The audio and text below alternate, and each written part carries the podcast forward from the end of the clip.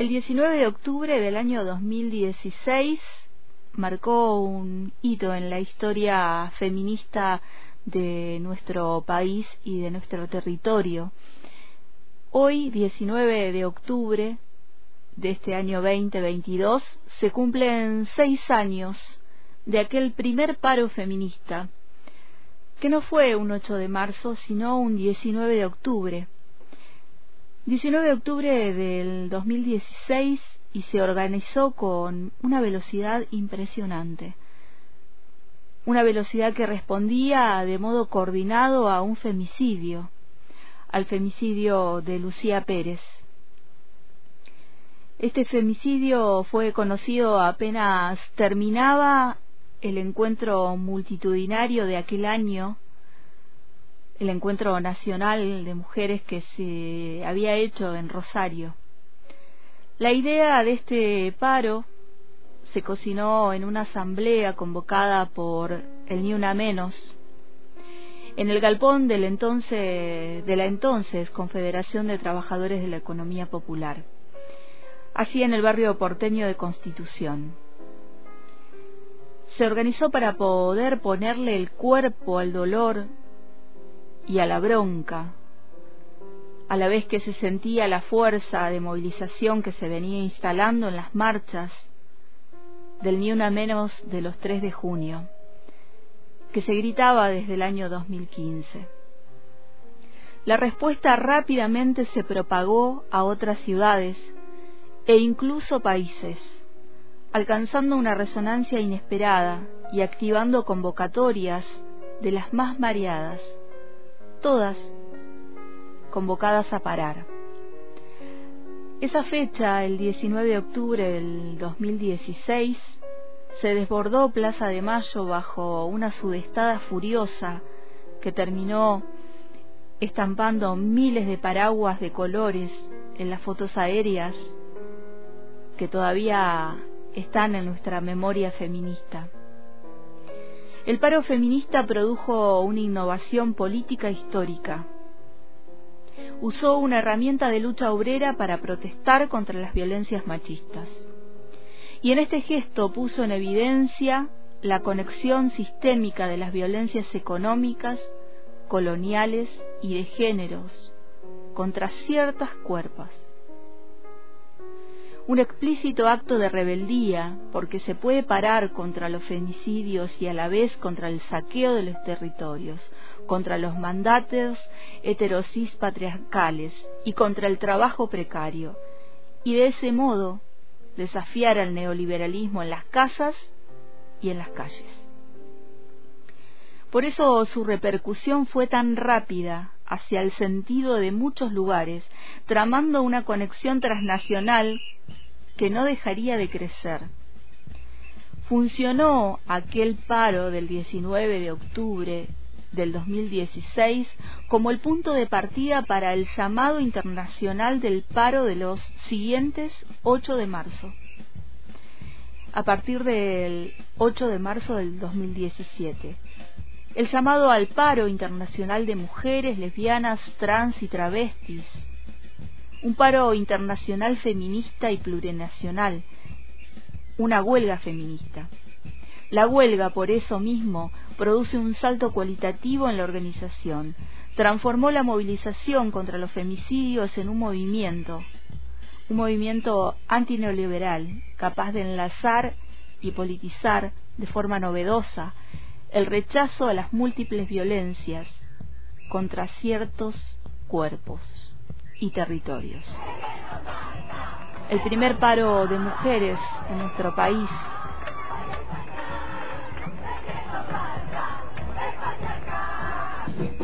impensable calcular, entendemos que hoy el tiempo no nos acompaña del todo, pero así todo, eh, muchas mujeres y muchos hombres que visibilizan también esa violencia, salimos a las calles. Estamos acá por la igualdad. Nosotros salimos tarde del profesorado y queremos estar seguras, que volvemos a casa seguras. No podemos estar preguntando, chicas, ¿alguna llegó? ¿Estamos todas bien? La realidad es que no podemos seguir con miedo. Vengo porque tengo una hija, es mujer, porque yo soy mujer, eh, porque quiero de una vez por todas poder salir eh, tranquila, sin miedo, dejar a mi hija ir una cuadra sola eh, por mis amigas, cada vez que viajan, se van de viaje o algo, es horrible estar con esa sensación, vivir, acostarse, despertarse, eh, no queremos más. Yo creo que cualquier mujer del mundo no quiere más esto, es horrible, muy triste. Tengo una amiga que también falleció, se van a cumplir un año en tres días y y fue por esto también, eh, no basta. El reclamo lo hacemos para que se visibilice esa situación. Eh, cada día más mueren mujeres de la forma más cruel y es una convocatoria que se generó en muy poco tiempo y estamos intentando que este reclamo se haga oír en toda la sociedad y en el, en el gobierno que tiene que llevar adelante las medidas eh, que son adecuadas para que no sigamos muriendo más mujeres eh, de esta forma. Seguimos en las calles, los cómplices también son responsables. Audios de la plaza de Mayo en el primer paro de mujeres, en esa plaza teñida de paraguas, de colores, en repudio al femicidio de Lucía Pérez el 19 de octubre del 2016. Esa huelga fue apropiada y reinventada por mujeres lesbianas, travestis, trans y no binarias. Además, puso en lugar central la cuestión del trabajo, abriendo de modo nuevo esa problemática.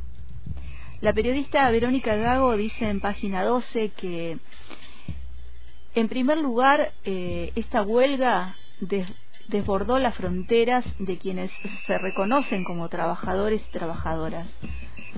Se volvió una estrategia de visibilización y valoración de las trayectorias laborales menos tenidas en cuenta. Las trabajadoras del hogar, las precarizadas, migrantes, las que quienes combinan múltiples empleos para juntar un sueldo, las trabajadoras de la economía popular con subsidios que no alcanzan para lo básico, las desocupadas, las jubiladas, las trabajadoras de la tierra, las mujeres sindicalistas, las mujeres estudiantes, las mujeres trabajadoras sexuales. También dice Verónica Gago que en segundo lugar esta huelga, esta huelga feminista inauguró unas preguntas. ¿Que de todo lo que hacemos cuenta como trabajo? ¿Quién lo contabiliza? ¿Por qué no se remunera o eventualmente se tienen pagos más bajos del mercado laboral? ¿Qué significa cuidar como trabajo? ¿Qué nombres hace falta inventar para esas tareas naturalizadas e invisibilizadas que sostienen la vida en los barrios, en los espacios domésticos, en las comunidades? Y también dice la periodista Verónica Gago que esta huelga, este paro feminista, también inauguró en tercer lugar la, complicación de la práctica misma de esta huelga, formando a invenciones de todo tipo. Por ejemplo, ¿qué significa parar si no tengo patrón? ¿Qué significa parar si soy freelance o desocupada de temporal? ¿Cómo hago huelga si no puedo dejar de trabajar porque dependo de lo que gano día a día? ¿Qué significa parar en el sindicato que no declara huelga? ¿Qué implica hacer paro si cuido a otros?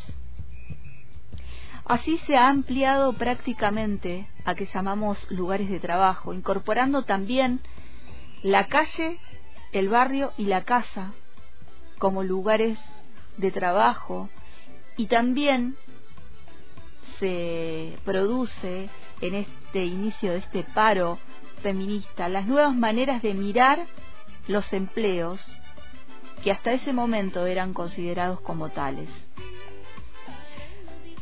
Con el paro feminista se inauguran cuestiones estratégicas que se siguen siendo claves hoy también en este 2022 y que son parte del debate político más coyuntural. Por un lado empiezan a tramarse entonces unas convergencias entre militancias feministas y militancias sindicales que han movilizado estructuras patriarcales que han creado coordinaciones inéditas entre dirigentes y activistas en todas las centrales obreras y que han revitalizado los 8 de marzo con memoria obrera memoria feminista en este tiempo presente. Hoy es un aniversario importante porque la huelga feminista creció a fuerza de un tejido minucioso de alianzas políticas que se proponen como fuerzas antineoliberales, antirracistas y antipatriarcales, siendo caja de resonancia de un movimiento que logró instalar nuevamente el deseo de cambiarlo todo.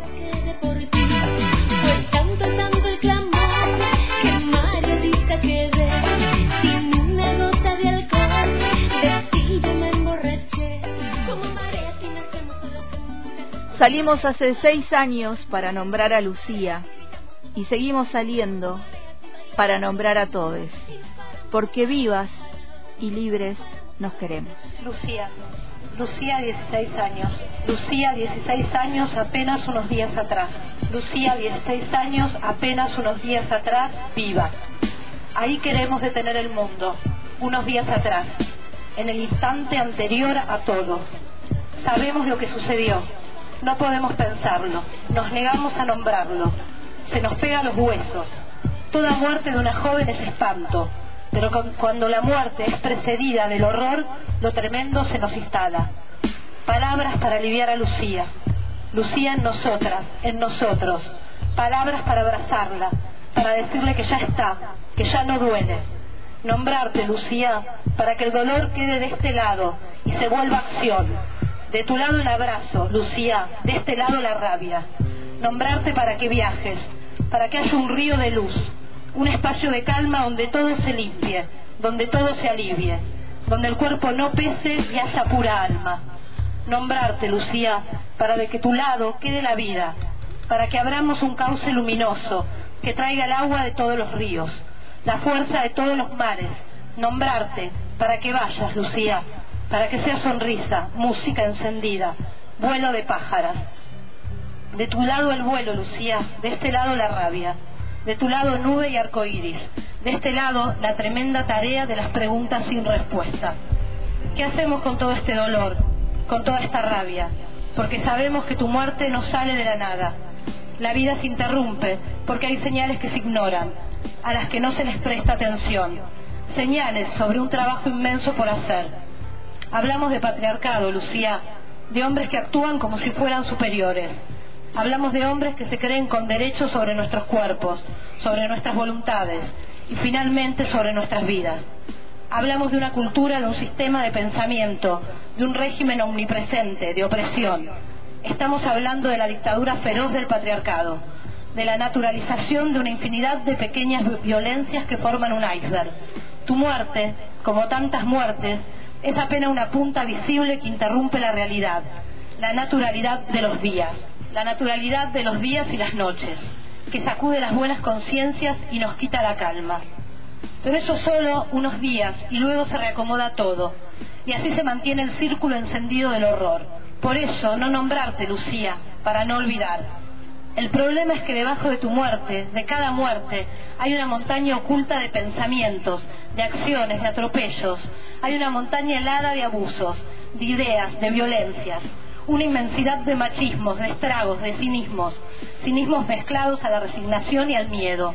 Y esa montaña está oculta en nuestras casas, nuestras calles, disimulada dentro de lo que llamamos normalidad. Porque es normal esta cultura de odio disimulado hacia nosotras, la cosificación, el desprecio de la crueldad. Nombrarte, Lucía, para que tiemble el mundo, para estallar la anestesia ante un sistema de horror legitimado que nos obliga a ser sumisas y obedientes, que nos indica que no hay que perder las formas, que para nosotras únicamente la dulzura. Lucía, haremos de tu muerte lava de volcán, que nos ayude a despertar y a gritar, que no quede una sola mujer con miedo, esposada por este sistema de horror nombrarte, Lucía, para que tu nombre sea rebeldía. Despatriarcalizar es una tarea que se hace piedra a piedra, metro a metro, que no podemos revolucionar el mundo, pero, pero podemos cambiar el metro de mundo que habitamos, empezando ahora por cada uno, cada una, ahora, ya. Nombrarte, Lucía, y organizar la rabia. Nombrarte, Lucía, y que la furia sea motor que no permita que ningún pibe se sienta más, que ninguna piba se sienta menos, para que ningún tipo se atreva, para que ninguna de nosotras calle. Nombrarte, para que el dolor nos deje dar la parte de realidad que se entierra en la arena, y que seamos en cada golpe de ola agua de orada a la dictadura patriarcal. Nombrarte, Lucía, porque 16 años, porque agua, olas, viento, porque ya no hay verde miedo, sino montaña sagrada. Nombrarte, porque altura, porque pájara, porque nos quedamos de pie, porque de este lado hay mucha vida que mantener encendida, porque tu muerte traza una línea en la noche y nos obliga a mirar. Nombrarte con los ojos abiertos, heridos de realidad, Lucía.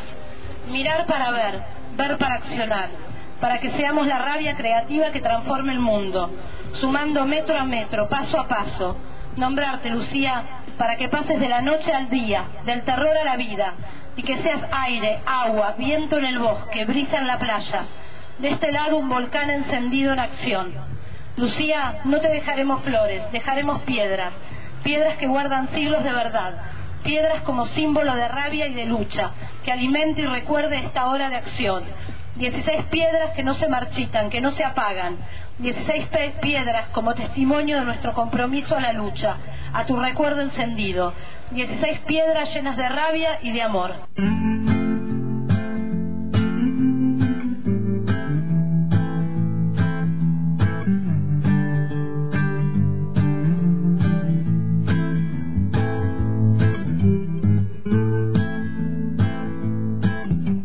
Si observas desde afuera no lo notas pero una duda crece en mi cabeza. ¿Será que lo mejor es ir a prisa mientras doy vuelta en la esquina de los ojos que me acechan? ¿Será que les aguanto la mirada o será mejor andar y dar la vuelta en otra cuadra? La otra cuadra es un poco lo mismo, ciudad exponencialmente pesada ¿Será que solo soy placer gratuito, un anaquel abastecido? Mire a ver si algo le agrada. ¿Será que en esta curva de cadera mi vida corre peligro más que en la de carretera?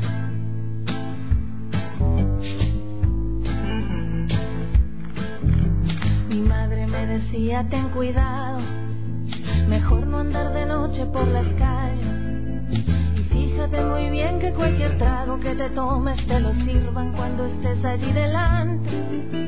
A mis hermanos no sé qué les dijo, no sé si le mortifique que alguna mujer los mate.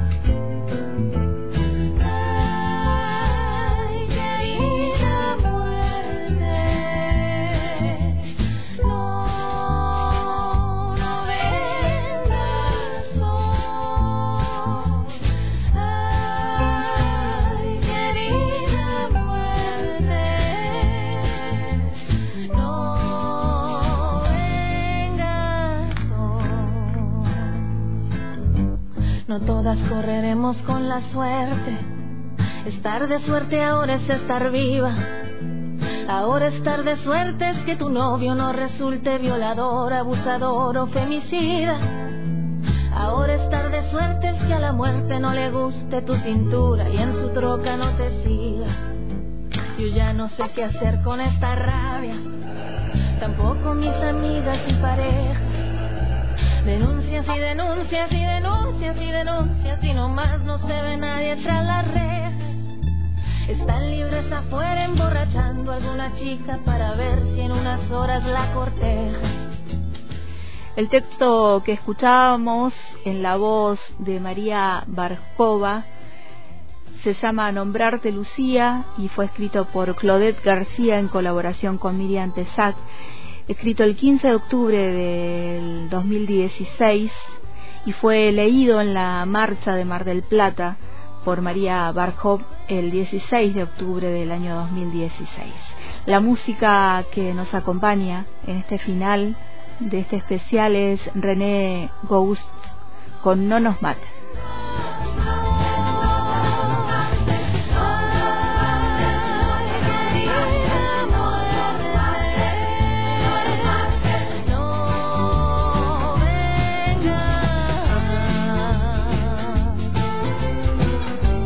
El hilo invisible, de 15 a 18 por antena.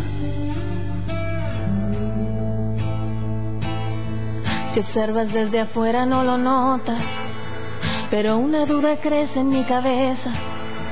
¿Será que lo mejor es ir a prisa mientras doy vuelta en la esquina de los ojos que me acechan? ¿Será que les aguanto la mirada o será mejor andar y dar la vuelta en otra cuadra?